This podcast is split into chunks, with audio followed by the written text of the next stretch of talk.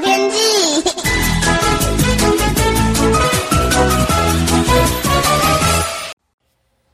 各位听众朋友好，我是彭启明。这几天全世界最关注的焦点呢，就是美国、加拿大的西部发生异常的极端的高温现象，呃，许多地方呢都创下有史以来的新高温纪录。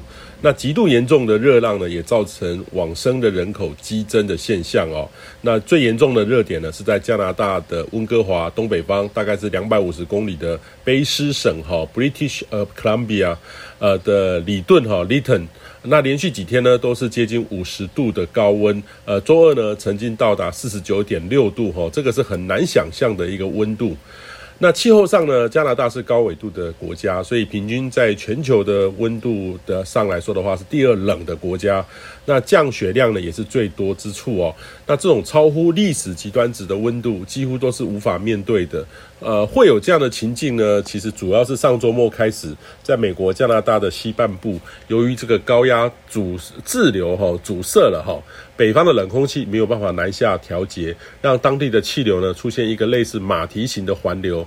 高压滞留在西半部，呃，气象上呢称为这个呃 heat dome 哦，就高温穹顶哦，呃，就像是一个热的巨蛋哈盖住一样，不断的累积热哈，这个跟冬天阻塞高压的影响带来极地冷空气的极端低温是一样哈，很类似，只不过方向不一样。那预计呢，这样的热哈，其实已过顶峰了。这几天会慢慢的降温，呃，也就是今年呢夏季热浪的第一个破纪录的新闻。呃，往后呢，应该也都会还有哈，所以请大家注意热的问题。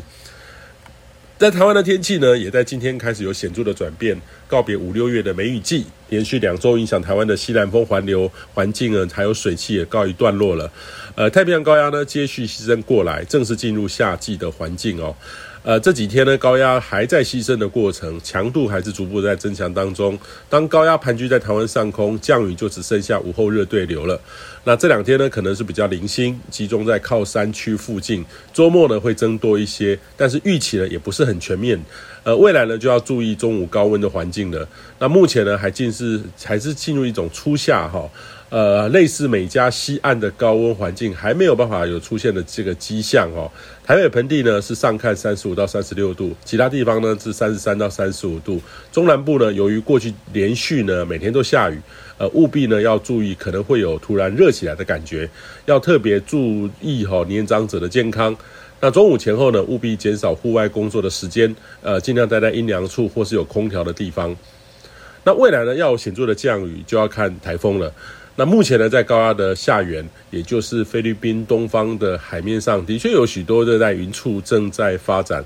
不过，热带云簇呢，要变成低压扰动，或是热带性低气压，最后变成台风，都有一定的生长的过程。哈，呃，我们可以保持关心，但建议不需过度的紧张。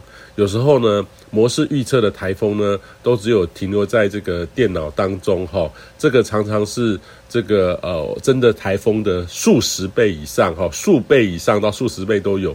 最好是发展成为热带性低气压的时候再来关注，都还来得及准备应对。但是也建议你呢，有时候企业的防台演练工作还是必须进行的哦，或是说加强类似呃近期美加西岸的极端的高温阴影，也是我们未来必须关注的焦点。以上气象由天气风险彭启明提供。